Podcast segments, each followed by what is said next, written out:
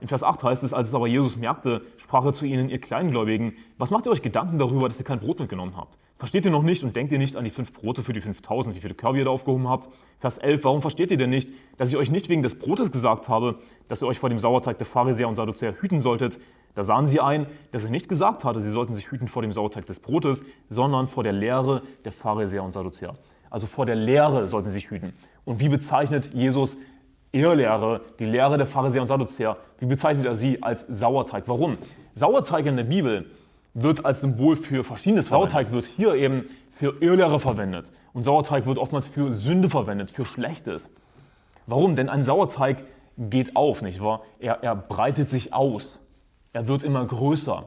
Und Jesus nutzt auch das Beispiel, wo er Sauerteig mit dem Evangelium vergleicht oder das Evangelium mit Sauerteig vergleicht, indem er sagt, dass das, dass das Reich Gottes ist wie ein Sauerteig, den eine Frau nimmt und in drei Scheffel Mehl hineinmischt, bis das Ganze durchsäuert war.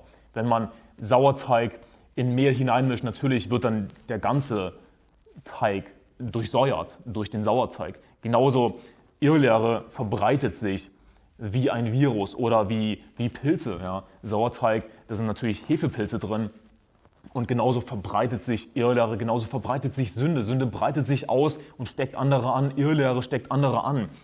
Und deshalb nutzt Jesus diese, diesen Vergleich mit dem Sauerteig. Wir sollten uns hüten vor dem Sauerteig der Pharisäer und Sadduzäer, hüten vor Irrlehre, nicht leichtfertig damit umgehen, denn sowas kann sich schnell verbreiten. Deswegen dürfen Gemeinden nicht leichtfertig mit der Lehre umgehen.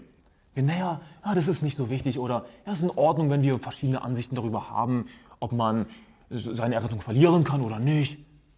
Das ist nicht in Ordnung.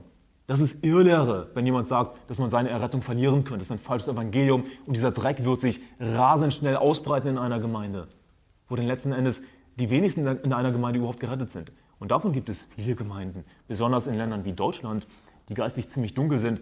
Du findest Gemeinden, wo Leute gerettet sind, aber sie sind manchmal in der, in der Minderheit. Es gibt solche Gemeinden.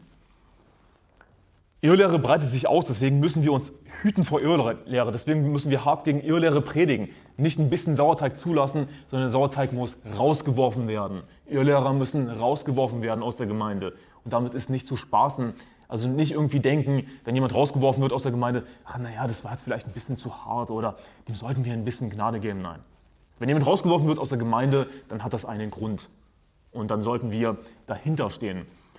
Und Natürlich ist nicht Irrlehre der einzige Grund, warum, warum jemand rausgeworfen wird aus Gemeinde. Denn was kann Sauerteig auch repräsentieren? Sünde. Das sehen wir auch in der Bibel.